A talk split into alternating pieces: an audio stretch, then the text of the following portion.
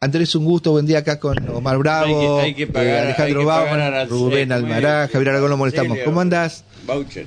Buenos días para todos, para tu equipo, para todas las personas ahí presentes. Un gran abrazo y bueno, Claro, bien, gracias por, por recordar nuestro día muy especial para nosotros. ¿no? Bueno, primero Tal, eh, buen día. Eh, ¿Estás de acuerdo con arancelar la, la, las escuelas, a universidades? no, pará un poquito, pará, pará. ¿Quién no. a? Pero no, no agarré sombrero ajeno, tiene que contestar él, Javier. sé, bueno, pero ah, que- bueno. la pregunta. ¿Qué- qué- qué- qué- qué- Nadie- nadie va a estar de acuerdo. ¿Qué está defendiendo? A nadie. ¿Qué está defendiendo? Estoy un poco poniendo Si él realidad. está de acuerdo, yo le, le pregunto. Mm. En- en- en- Totalmente de acuerdo. Claro. claro, y nada más que Totalmente eso. de acuerdo. Ah, bueno, está bien. Esa, esa es la pregunta Está que bien. tiene que defender o el hombre nadie, grande. no. ¿Usted necesita que lo defiendan, señor? No. No, no. Estamos, estamos aquí Viste, para, no, yo me voy con porque chupa media, así no se No, no, no. bueno, ya viene Rubén.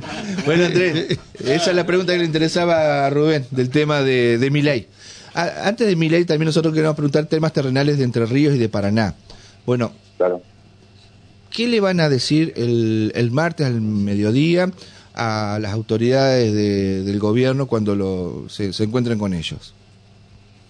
Bueno, vamos a insistir lo que ya veníamos sosteniendo el 5 de septiembre en cuanto a la necesidad de mantener el procedimiento que lamentablemente el gobierno en este pasado quitó los anticipos por inflación. Eso fue lo que en el caso de nuestra asamblea lo que más, más provocó la, el, eh, el enojo de la gente. Sabíamos de la situación de las elecciones, lo que más, digamos, eh, provocó la, insisto, el conflicto de parte de AMEL, aparte de estar dentro del Frente Gremial, fue la modificación del procedimiento por el cual se nos hacían los anticipos de inflación, que claramente menguaba el impacto sobre el salario. Eso lo modificó unilateralmente el gobierno y fue en el caso de AMEL una de las, hoy día yo la principal situación por la cual fuimos al paro.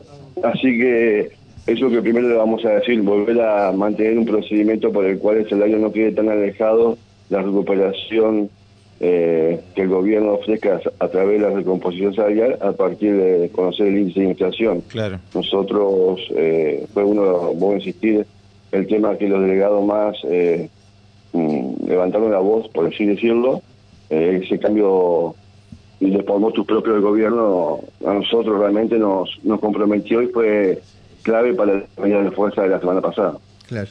Eh, en, e- en ese sentido, bueno, ¿qué, qué, qué porcentaje, sobre todo para, para este, de alguna otra manera, que vaya en consonancia con la con la este, con el mensaje del gobernador de que nadie iba a quedar por debajo de la inflación, que se le iba a ganar y por eso la premisa había sido la inflación más siete puntos. Bueno, ¿en, en cuánto tendríamos que estar entonces para cumplir con eso?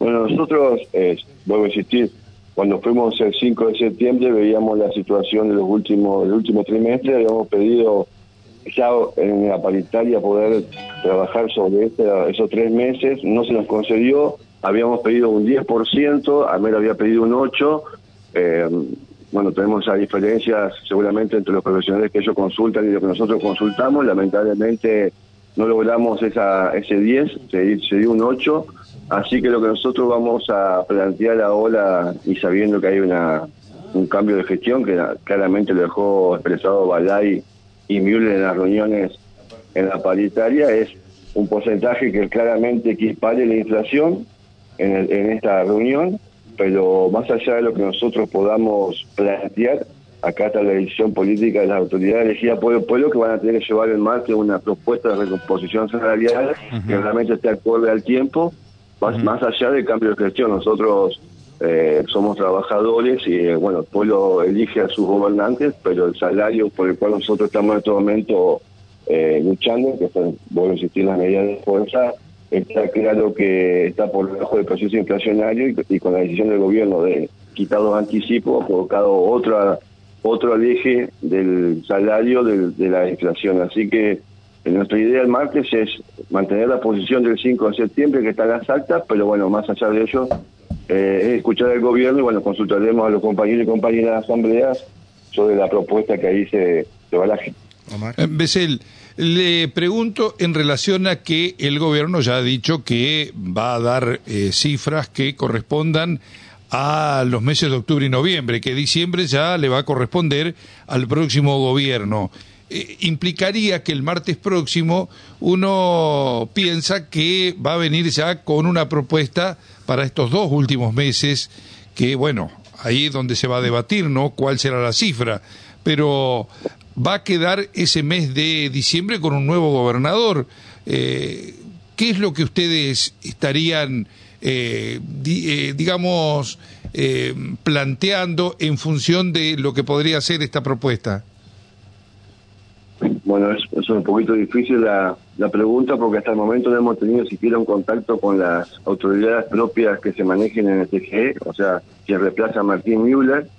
Así que no quisiera abrir una opinión sobre lo que va a suceder con las nuevas autoridades. Lo que vamos a hacer de la MED, vamos a ser muy realistas, es ir el martes a escuchar la propuesta, si es considerada que puede ser bajada a, la, a las bases a través de la Asamblea, lo haremos.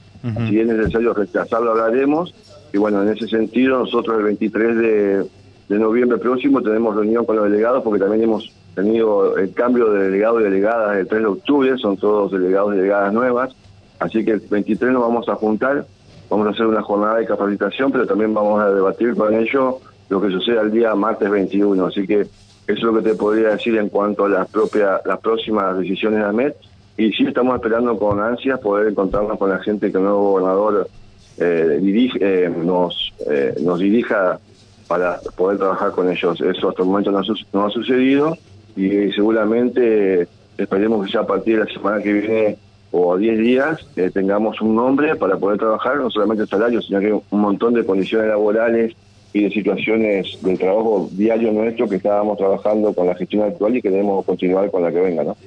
Yo le hago la última de mi parte, a tres. ¿Cuántas escuelas técnicas hay en la provincia? Un poco partiendo del, del arranque de la nota y de lo que fue ayer para ustedes el día de la enseñanza técnica. Bueno, acá en la provincia tenemos 82 escuelas. 82. no, no, en total, escuelas técnicas y agrotécnicas tenemos alrededor de 115. 115. Eh, hay tres privadas. Eh, tenemos el Centro de Formación Profesional que forman parte de lo que es la educación técnico-profesional. Hablamos de, una, de un universo de 120 escuelas en la provincia. Eh, y en ese contexto estamos ahora trabajando a nivel nacional porque hay una, una idea, una iniciativa de una nueva ley de financiamiento educativo Mm. Así que estamos también... ¿Quién está con eso? ¿Quién está con ese tema del financiamiento educativo? Sí, eh, en el Parlamento estaban analizándolo. Tal cual fue la semana pasada, eso lo, está la presidencia es Blanco Azul, que es Entre Ríos. Eh, estamos nosotros trabajando con la gente, del INET, justamente Marchesín, que viene el 24 de noviembre aquí en el ya pasó el chivo, el 24 de noviembre hacemos un encuentro nacional de educación agrotécnica, ahí en el CPC de Entre Ríos, de acá en Paraná. Ah, ahí se incorporaron a esa, ley una serie de, de pedidos de que esperemos que también eh, el Parlamento argentino habilite esa ley y bueno, también eh, duplicaríamos la inversión que se puede dar en la escuela técnica que está dado por la ley 26.058 que es el 0,2 por ciento del presupuesto considerado. 0,2% del total del presupuesto de educación va a las escuelas técnicas. No, del presupuesto general de educación. De la nación. Ah, no de educación. es medio poquito, podría ser un poco más, ¿cierto? Claro, no, pero estamos hablando, hoy está en el 6% aproximadamente del financiamiento, no, pero general para la educación. De esa cifra, el 0,2% iría solamente a este, escuelas agrotécnicas, ¿no? ¿Así sería? Es, el cielo, el presupuesto general de la nación, se llama presupuesto general consolidado, eso se, se desprende del 0,2, va para la educación profesional nacional y lo maneja el INET, Instituto Nacional de Educación Tecnológica. Eso es específico. Lo que estamos peleando ahora es en la ley nueva de financiamiento educativo, que como voy a estar explicando vos, pasa al otro. Eh, en esos presupuestos, para poder que está trabajando y que ampliaría del 0, al 0,4 la inversión que el Estado Nacional haría en las escuelas. Después las provincias son las que deciden los proyectos y de qué manera ese dinero se utiliza en cada jurisdicción. Eso es lo que estamos trabajando hoy a nivel de financiamiento. ¿Y eso por escuela cuánta plata es en el año? Para saber, para tener una idea. De esas No, no, 152 escuelas que hay en Entre Ríos, ¿cuánta plata sería? No, Eh, mirá, la- lo, lo que son los em, los proyectos son institucionales. No, yo entiendo los proyectos, pero para el financiamiento de la escuela pública, para comprar la bandina, para pagar la luz, para que los chicos tengan los elementos adecuados en, en el aula, para que los docentes tengan un buen sueldo, ¿alcanza? Lo que es la, pla- la plata que se maneja de la ley de educación técnico profesional es específicamente para los entornos formativos, es decir, para la compra de insumos, claro. de herramientas. No es para el mantenimiento de la escuela.